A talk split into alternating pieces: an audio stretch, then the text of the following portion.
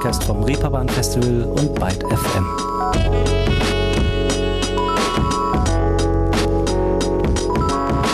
Einen guten Tag alle miteinander. Wie schön, dass es euch wieder hierher verschlagen hat und ihr somit schon auf dem allerbesten Weg seid, eine neue Künstlerin kennenzulernen, die seit geraumer Zeit am hiesigen Popfirmament immer wieder aufblitzt und mit der ich mich im Vorfeld dieser Ausgabe hier via Videotelefonat im Schummerlicht einer dieser zappendusteren Winterabende zusammengesprochen habe. Zuvor möchte ich aber nochmal loswerden, dass ihr dem Podcast und ja, gewissermaßen auch den hier gastierenden KünstlerInnen wirklich Gutes tut, wenn ihr Ruhestörung abonniert oder aber mit Herzen, ja, Knutsch-Emojis oder gar Worten in der Bewertungs- und Kommentarspalte verseht. Ja, denn das steigert halt einfach die Reichweite für alle, was, wie ihr wisst, vergoldetem Platin heutzutage gleicht. So, herzlichen Dank schon mal dafür und nun zu bereits erwähnter Musikerin. Sie heißt Amelie Flörke, kommt aus Bochum und macht Musik wie diese hier. Hands outside, trying to fix the damn thing. He dims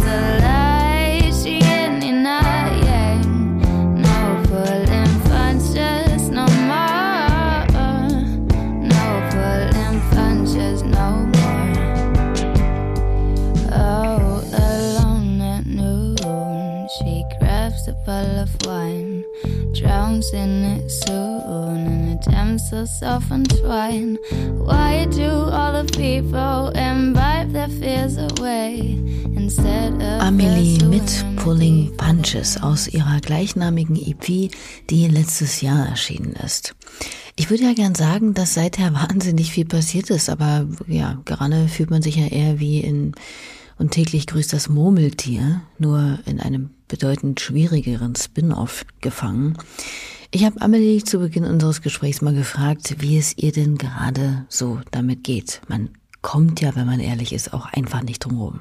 Ähm, mir geht's eigentlich ganz gut. Also bisschen, bisschen genervt, dass es jetzt alles wieder losgeht und es jetzt ein bisschen so aussieht, als also es werden wieder alle Konzerte abgesagt und so.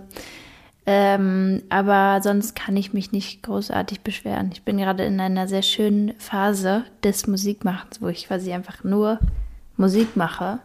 Und ähm, das ist ganz schön. Das klingt ja grundsätzlich erstmal gar nicht so schlecht. Wobei ich sagen muss, dass ich auch schon öfteren äh, von MusikerInnen hier gehört habe, dass es eigentlich auch gar nicht so leicht ist, kreativ zu sein, wenn das reale Leben, was ja naturgemäß nicht selten Hauptinspirationsquelle von Songs beispielsweise ist, einfach mal fast wieder vollkommen stillsteht. Ja, voll. Also es ist genau das eigentlich. Man hat halt, man erlebt halt einfach nicht so viel wie vorher und dementsprechend hat man auch nicht so viel Input irgendwie und ähm, ich finde schon, dass das was ausmacht in seinem kreativen Prozess und wie inspiriert man ist. Ähm, ja, einfach anhand von den Dingen, die man so erlebt im Leben. Und wenn man die ganze Zeit nur zu Hause hockt, dann ist das, ähm, kann das auch mal ein bisschen schwierig werden. Ähm, ja, und dann halt auch so ein bisschen so kippen, dass man halt irgendwie ein bisschen zu viel in seinem Kopf so verbringt und viel zu viel über Dinge nachdenkt und sich reinsteigert und so, ja. Das scheint bei Amelie allerdings jetzt gar nicht unbedingt so gewesen zu sein. Zumindest nicht in dieser schon fast destruktiven Art, wie sie Amelie gerade angedeutet hat. Sie hat, so abgedroschen, wie das vielleicht mittlerweile auch klingen mag, die Zeit für sich und eine gewisse Innenschau genutzt, zu der man ja nicht selten nun mal nur kommt, wenn man sich aus dem anhaltenden Gewusel und Getöse des Alltags und öffentlichen Lebens einfach mal rausnimmt nun eben notgedrungen.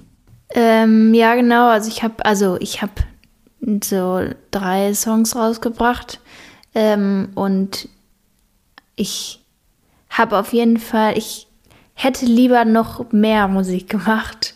Ähm, ja, aus genau dem, dem Grund, was ich gerade äh, beschrieben habe. Aber ähm, es gibt schon auch Zeiten, wo mir das, also mich mir hat es vor allem geholfen, um so Dinge aus der Vergangenheit so ein bisschen besser von außen betrachten zu können. Und ähm, gerade so meinen mein Weg und diese ganze Anfangsphase, wo das bei mir angefangen hat mit der Musik und auf einmal ich die Krone bekommen hat und hab und bla bla. Ähm, da hatte ich jetzt halt irgendwie so das erste Mal so Zeit, das alles so ja von außen zu betrachten und so zu verarbeiten und ähm, ja, das hat das war schon echt gut. Tja, und ich kann mir auch vorstellen, dass das tatsächlich auch mal dringend nötig war. Schließlich rauschte das, was bei Amelie die vergangenen Jahre passiert ist, in einem ziemlich amtlichen Tempo vorbei. Da blieb nicht unbedingt wahnsinnig viel Zeit, mal kurz anzuhalten und so richtig zu realisieren, was passiert denn hier bitte gerade alles? Für all jene, die den kurzen, aber intensiven Werdegang der jungen Musikerin bisher nicht mitbekommen haben, hier vielleicht ein paar kleine Eckdaten. Mit gerade mal 18 gewinnt sie zu ihrer eigenen Überraschung, kann man schon sagen, den ersten Förderpreis der begehrten 1 Live Krone, geht im Vorprogramm von Anne-Mai Kantereit und Giant Rooks auf Tour, wird im US-Online-Musikmagazin Pigeons and Planes in die Artist to Watch 2019 aufgeführt und spielt dann bald auch schon ihre eigene Tournee. Und begonnen, beziehungsweise den richtigen Anstoß dazu gegeben, hat wohl vor allem ein Song, der mittlerweile über fünf Millionen Mal bei Spotify allein gestreamt wurde, und zwar Rari. Don't see a Ferrari, ain't.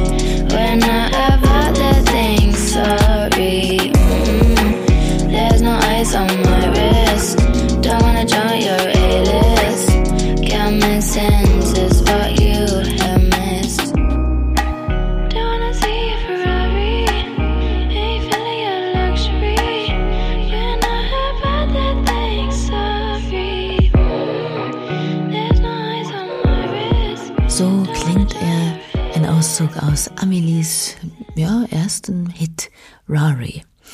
Alles Aufgezählte passierte also, wie ihr heraushören konntet, binnen kürzester Zeit. Was, wie man sich eventuell denken kann, nicht immer nur gut ist. Und vor allem dann besonders schwierig wird, wenn man eben noch so jung ist und im Business nicht schon mit einer gewissen Abgeklärtheit herumflaniert. Und ich will da jetzt gar nicht auf ihrem Alter rumreiten, denn ja, Amelie ist 21, so what?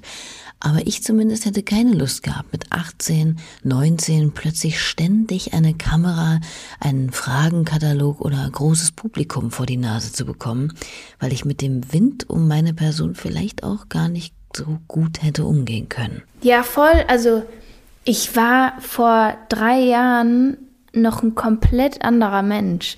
Also gerade also ich war viel, viel naiver und viel unsicherer und man begibt sich in, in Situationen, die irgendwie einem nicht gut tun und ist halt, wie du schon sagst, ein bisschen noch nicht so abgeklärt, einfach ähm, um seine eigenen Bedürfnisse und Grenzen und so. Ähm, und gerade auch die, ähm, diese Zeit, wo ich dann auf einmal Musik gemacht habe und es ähm, dann so ein bisschen losging ähm, und ich halt auch dann auf den Bühnen stand und so, ähm, das hat so krass was mit mir gemacht und das so heftig so umgeswitcht alles, weil ähm, ich ja das gar nicht so richtig geplant habe, dieses äh, da da irgendwie reinzurutschen und dann ähm, war ich halt dieses eigentlich mega unsichere und schüchterne Mädchen, so, die auf einmal auf diese Bühne gestellt wird und so, ja, jetzt sing mal deine Songs, die du eigentlich für dich alleine in deinem Zimmerchen geschrieben hast. Ähm, das war halt, das musste ich krass lernen und ähm, dadurch bin ich aber so heftig gewachsen und ähm, ja, Glaube ich sofort. Und dann kommt ja eben zu dem, dass sie von jetzt auf gleich auf Bühnen stand, eben noch der ganze Kram drumherum.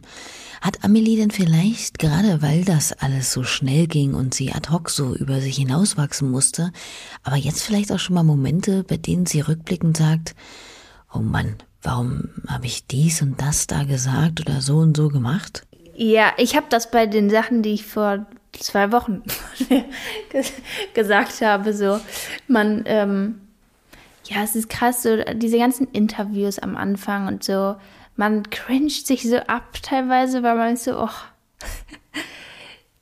das ist irgendwie noch so alles so noch nicht so richtig ausgearbeitet, dieser Kopf.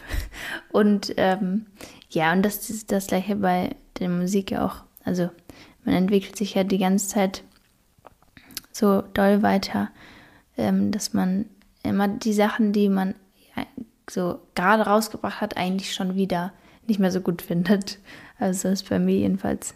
Ja, kein Wunder. Die Sachen, die man macht, sind ja letztlich auch immer ein Stück weit kleine, in Amelies Fall in Musik gegossene Momentaufnahmen und Zeitzeugen.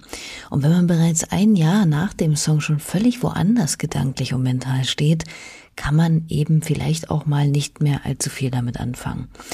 Aber das sieht man in erster Linie ja vor allem selber so und nicht die HörerInnen. Ist ja manchmal ein bisschen wie mit dem eigenen Musikgeschmack. Also beim bloßen Hören. Da holt einen eine bestimmte Band in dem einen Moment total ab und ein paar Jahre später kommt man an genau diese Musik überhaupt nicht mehr ran. Weil man sich halt einfach weiterentwickelt und die eigenen Antennen immer in andere Richtungen zeigen. Und wo wir jetzt schon da sind, was lief denn so bei Amelie früher zu Hause? Ähm, bei uns lief ganz viel, boah, ganz viel Klassik und Jazz, ehrlich gesagt. Und dann so, meine Mama hat ganz viel Jamiroquai gehört. Daran kann ich mich erinnern. Und ähm, was denn noch so? Ja, so alten Funk irgendwie und so Black Eyed Peas auch. Und das erste Coldplay-Album habe ich auch viel gehört und ja. Und was war vielleicht so das erste, was bei ihr selbst gewählt zum ersten Mal so richtig hoch und runter lief? Ich frage ja immer gern so nach diesen musikalischen Erweckungserlebnissen, wo man vielleicht das erste Mal dachte, oh, krass, das kann Musik also auch. Ich glaube, also die erste, ich glaube, so eine der ersten CDs, die ich bekommen habe, war Amy Winehouse. Und daran kann ich mich erinnern, dass das richtig, richtig viel mit mir gemacht hat. Weil ähm, das, diese Stimme von der, die hat, man hat schon, weiß nicht, die hat so krass was mit einem gemacht. Und ähm, dann noch dieses Jazzige dabei ähm, hat mir immer schon sehr, sehr gut gefallen. Und ich weiß auf jeden Fall, dass das so ein krasser Punkt für mich war, so was Musik angeht, diese Stimme von der zu hören. Simple, sweet guitar, humbled by the bass. So when the beat kicks in, everything falls into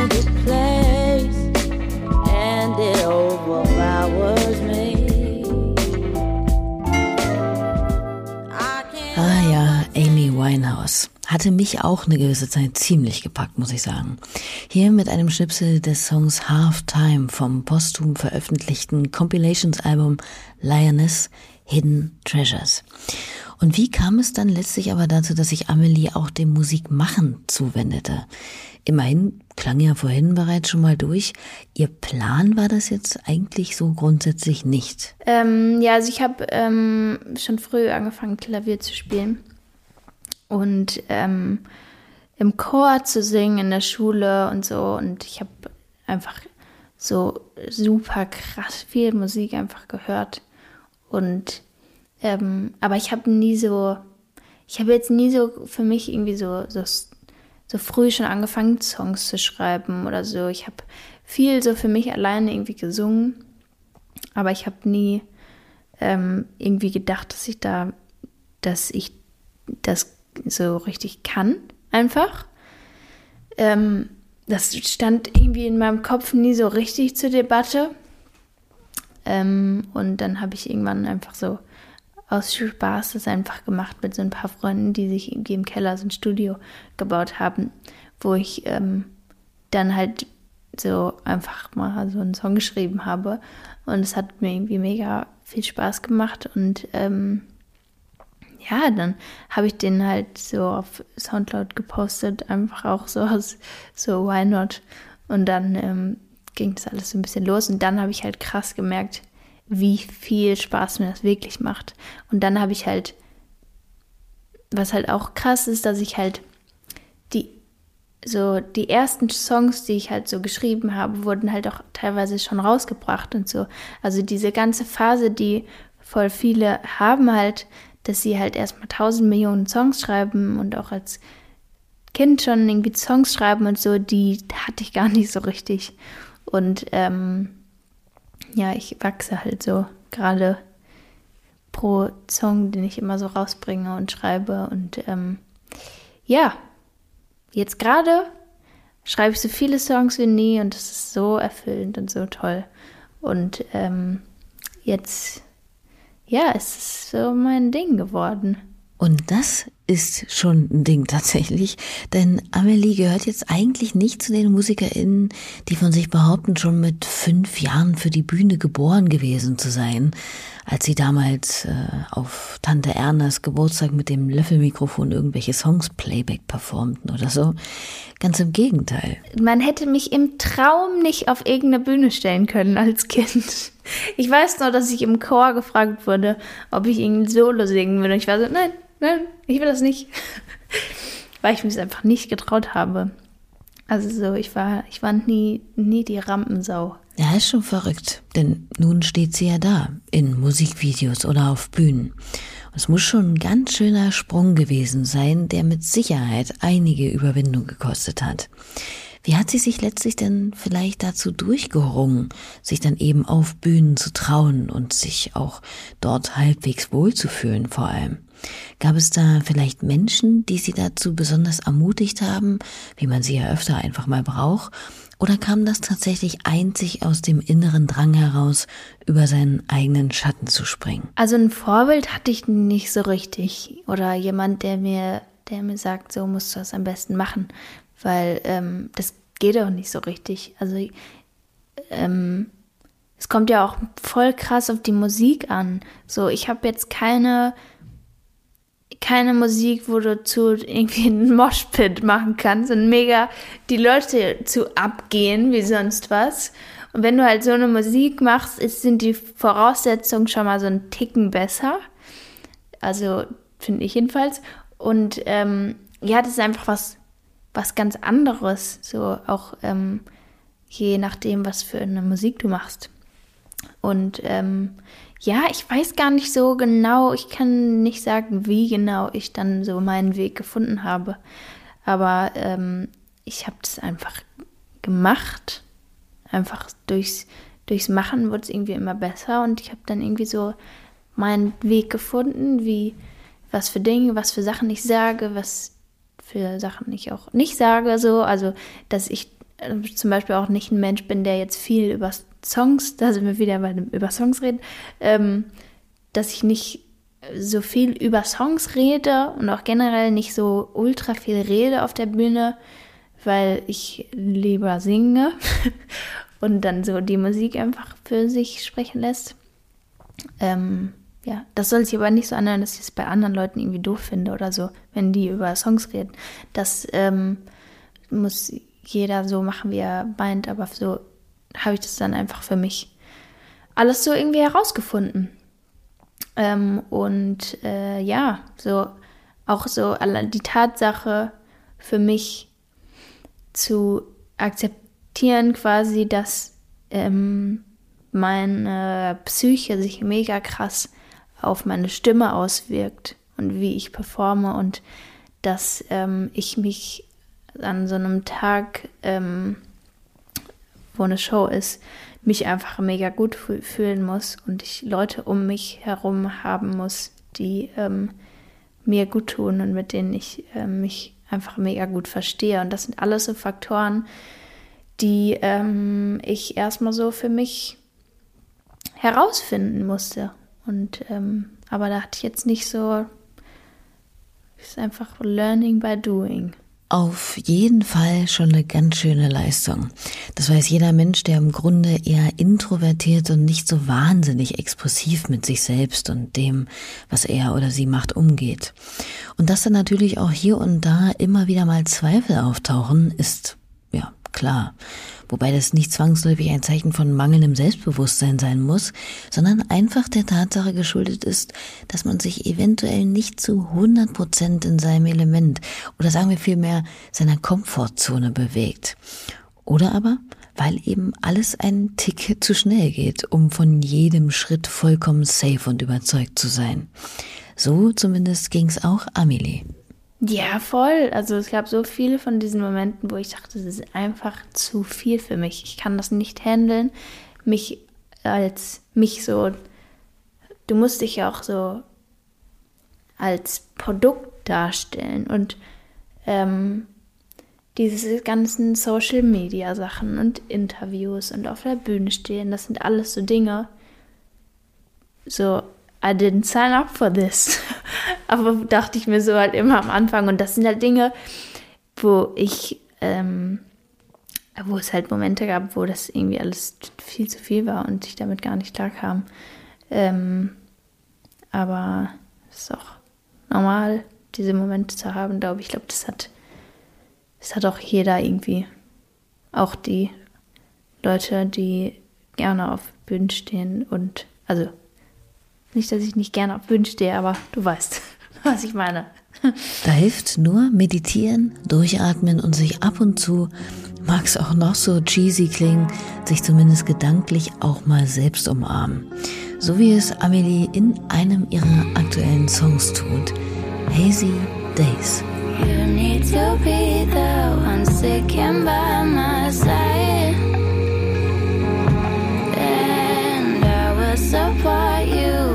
You don't feel alright. You love the way I keep looking into your eyes. And I can't control my love for your. Around you, I feel so valuable. In touch with Etwas, das Amelie neben Achtsamkeit und einem Bewusstsein für ein gewisses Maß an Selbstliebe, aber auch gut trägt in ihrer musikalischen Karriere bisher, ist ihr Kollektiv Might Kill Ya, über das sie mir Folgendes erzählt hat. Ähm, also Leo, der jetzt mein Produzent und ähm, Manager ist ähm, und mit dem ich die ganze Musik mache, der ähm, hat mich quasi entdeckt. Also der kommt auch aus Bochum, wo ich auch herkomme oder immer noch wohne. Und der, ähm, genau, hat mich entdeckt und dann habe ich mit dem halt angefangen, Musik zu machen. Und ähm, dann, der war nämlich vorher in einer Band namens I'm Jerry und hat dann ähm, die anderen Jungs ein bisschen mit ins Boot geholt, beziehungsweise das hat sich dann irgendwie so ergeben, weil wir uns alle irgendwie mega gut verstanden haben. Und ähm, ja, dann haben wir, dann haben die ein Label gegründet, ein kleines, und ähm, wir haben eigentlich alles selber gemacht. Also wir haben zusammen ähm, die Videos, meine Videos gemacht und ähm, die haben das Management gemacht und wir haben zusammen, wir standen zusammen auf der Bühne und ähm, ja, eigentlich alles so zusammen versucht, so viel wie möglich selber zu machen. Und das, ähm, dafür bin ich sehr, sehr dankbar. Vor allem, weil die einfach schon ein bisschen Erfahrung in diesem ganzen Business hatten und mich da einfach mega gut geleitet haben und ähm, mir geholfen haben in dieser Welt, in der ich mich eigentlich überhaupt nicht auskannte. Und ähm, wenn ich die nicht gehabt hätte, dann will ich nicht wissen, in was für Verträge oder was weiß ich, ich da so gerutscht wäre. Ähm, ja, und bis heute machen wir die Dinge selber und ähm, ja, das ist mega schön, mit Leuten, ähm, mit so einem Team zu arbeiten, die eben gleichzeitig deine besten Freunde sind und man zusammen halt so eine Vision erarbeitet. Das glaube ich sofort. Da hat man ja mehr oder weniger seinen eigenen empathischen und bestärkenden Safe Space auch immer um sich herum. Was ja leider Gottes aktuell auch immer noch nicht ganz so unwichtig ist. Selbstredend auch im Musikbusiness nicht. Das musste Amelie natürlich auch schon erfahren. Ja, voll. Also ich ich kriege das bei anderen mega viel mit und ich ähm, habe das auch selber am eigenen Leib viel erfahren, wie man so behandelt wird manchmal, vor allem wenn man jung und eine Frau ist. Und ähm, ja, es sind viele, viele Männer, die davon ausgehen, dass du irgendwie keine Ahnung hast. Und ähm, man wird manchmal einfach ein bisschen anders, anders behandelt. Und ähm, ja, also solche Dinge sind auf jeden Fall auch passiert.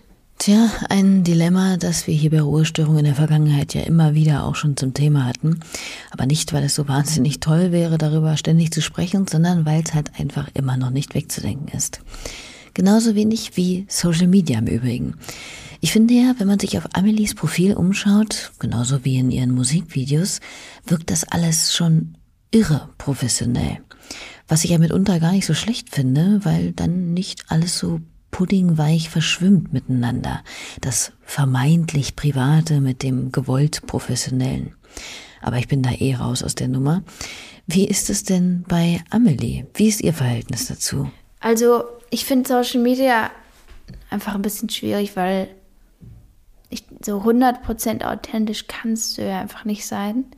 Und ähm, für mich persönlich ist es auch einfach, also ich finde es mega schwierig, ähm, mit Social Media um, so richtig umzugehen irgendwie.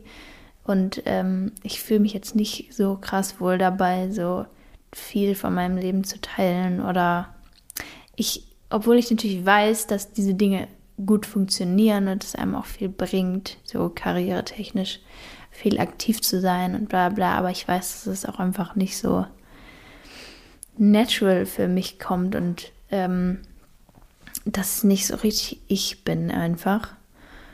Ähm, ja, so deswegen so dieses sich da öffnen, äh, finde ich auf jeden Fall ein bisschen schwierig. Und ich finde aber auch, dass man es das einfach nicht muss. also ich ähm, finde es auch ganz schön, wenn man über Leute gar nicht so viel weiß. Und ähm, das ja einfach auch so ein bisschen so eine Magic hat, wenn man einfach Musik von Leuten hört, wo man nicht weiß, was sie jetzt heute Morgen zum Frühstück gegessen haben. so. Aber no disrespect auch. Ich will immer nicht so, so judgy wirken oder so. Jeder soll das für sich machen, wie er will.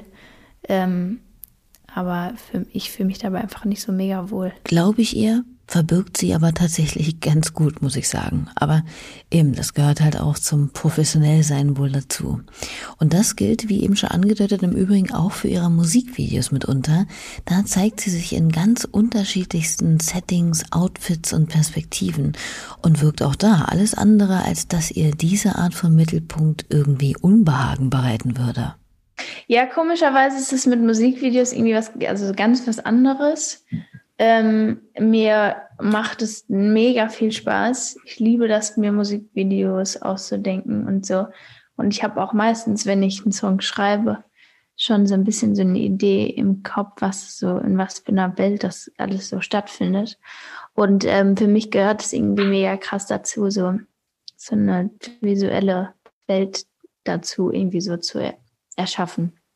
Und ähm, ja, so wenn ich einfach überzeugt von irgendwas bin und ähm, das und ich mich wohl mit einem Videokonzept fühle und mit allem, was ich anhabe, wie es aussieht und was für ein Setting ich bin und so, dann ähm, ja, dann dann macht mir das einfach mega Bock einfach und da ähm, ja, so wenn ich wenn ich das geil finde, dann fühle ich mich da auch wohl drin. Wie zum Beispiel, wenn sie auf einem kleinen Flugplatz in der Abenddämmerung in einen total üppig weißen Pelzmantel gekleidet, überlässig mit einem schwarzen Quad durch die Gegend kurft. Und das wohlbemerkt zu einem Song, der eigentlich davon erzählt, wie schwer es der Künstlerin fällt, sich zu öffnen. What If heißt er und geht so hier.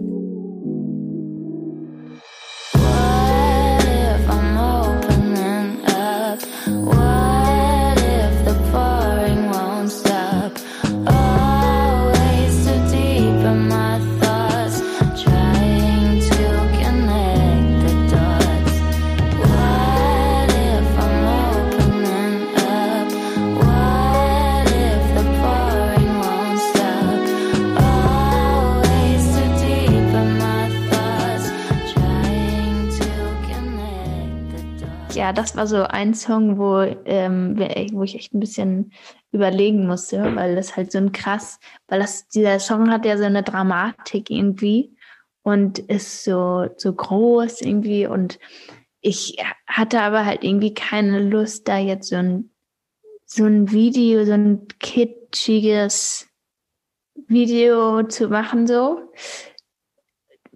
Und ich fand es irgendwie ganz funny, einfach so, so als Kontrast dazu, dass ich halt auf so einem protzigen ähm, Quad sitze und da so, so bosshaft so sitze und so abperforme. Ja, das war jetzt nichts, wo, also das ähm, hat einen Ticken länger gedauert, ähm, da so ein Konzept zu, zu finden.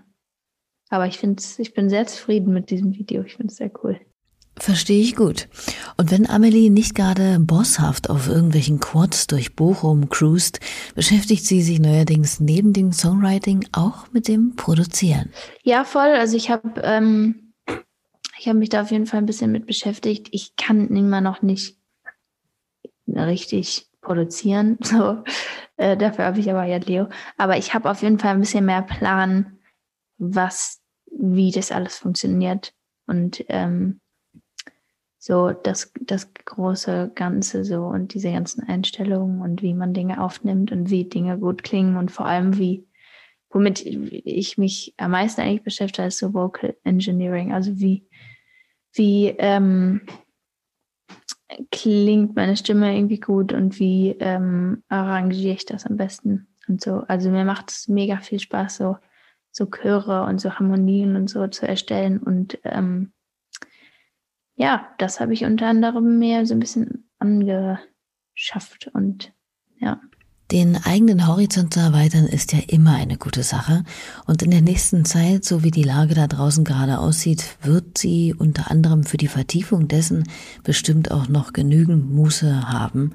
Denn rein konzerttechnisch ist ja gerade mal nicht so viel los, muss man sagen. Einer von Amelies letzten Auftritten der vor allem auch indoor stattfinden konnte, liegt nun in etwa schon zwei Monate zurück, denn das war auf dem Reeperbahn Festival in Hamburg. Das war mega schön. Also ich habe, ähm, das war die, ich glaube, das war sogar die einzige Show, die ich so drin in einem Club richtig gespielt habe. Und es war sehr schön. Das war in einem, wie heißt das denn nochmal? Ich weiß gerade nicht mehr genau, wie das Venue hieß. Grü Grünspan. Genau, im Grünspan und ähm, das war mega. Also es war natürlich auch so mit, mit Begrenzungen und Leute mussten auf so Markierungen stehen. Aber dafür, was es war, hat es mir sehr, sehr viel Spaß gemacht. Und ähm, ja, Reeperbahn Festival ist immer sehr schön, vor allem wenn man auch viele Leute immer trifft. Ja, das kann ich bestätigen. Aber auch das ist ja gerade wieder so eine Sache geworden. Doch wir wollen hier nicht weiter diese Corona-Chose auf den Tisch ziehen, sondern konstruktiv denken. Womit wird Amelie denn zum Beispiel die kommenden Wochen, außer mit Weihnachten versteht sich, noch so verbringen? Ich meine, eingangs ließ Amelie ja schon durchaus durchklingen, dass sie sich aktuell in einem ziemlich guten kreativen Schaffensprozess befindet. Ja, wir ähm, haben uns jetzt an das Album gesetzt. Also wir machen jetzt, ähm, der Plan ist, ein Album zu machen. Wann das kommt, kann ich noch nicht sagen, weil wir gerade so mega im, wir machen einfach, machen, machen, machen gerade. Und ähm, ja, da habe ich einfach, ich habe da so Bock drauf, so dass mich da so richtig reinzustürzen und ähm, ja, ich hoffe, dass da bald schon was äh, davon zu hören ist. Aber das kann ich gerade noch nicht so richtig gut sagen. Muss ja auch nicht sein. Und geht das aber gerade leicht von der Hand oder klebt einem da vielleicht dann doch in Anbetracht des ja immer wieder so hochbeschworenen, übergewichtigem Debütalbum schon ordentlich Druck im Nacken? Ja, voll. Das ist echt krass. So von so einem Debütalbum wird schon immer so heftig viel erwartet. Wenn das nicht durch die Decke geht, so, dann kannst du es eigentlich vergessen. Ja, ähm, ich mal gucken, wie sich das bei mir noch so entwickelt. Jetzt gerade bin ich noch sehr entspannt, aber es ist auch noch, wir sind auch noch in der Anfangsphase. Ähm, aber ich hoffe, dass ich mich da so frei wie möglich von machen kann, von dem Druck. Das wünsche ich ihr auf jeden Fall sehr. Und um nochmal den Bogen zu Amy Winehouse zu spannen, die ist auch erst so richtig mit ihrer zweiten Platte durch die Decke gegangen. Also, no pressure, sag ich jetzt hier einfach so daher aus meiner sicheren Kammer. Anyway, es bleibt abzuwarten, was da seitens Amelie im nächsten Jahr so rausgehauen wird. Für dieses Jahr und jetzt sind wir erstmal glücklich mit dem, was da ist. Und damit will ich mich auch schon wieder langsam von euch verabschieden für diese Folge hier. Vielen Dank an Amelie für das nette Gespräch und an euch natürlich für eure geschätzte Aufmerksamkeit. Jedes Abo und freundliche Kommentar, den ihr hier für Ruhestörung hinterlasst. Nächste Woche habe ich den wahnsinnig sympathischen Musiker Dino Brandao zu Gast, mit dem ich auf jeden Fall darüber reden werde, wie es ist, in den heiligen Hallen der Hamburger Elbphilharmonie zu skaten. Das hat er nämlich gemacht als, ich glaube, erster Mensch der Welt. Wir werden sehen. Bis dahin, bleibt gesund und guter Dinge. Tschüss. I haven't talked to you.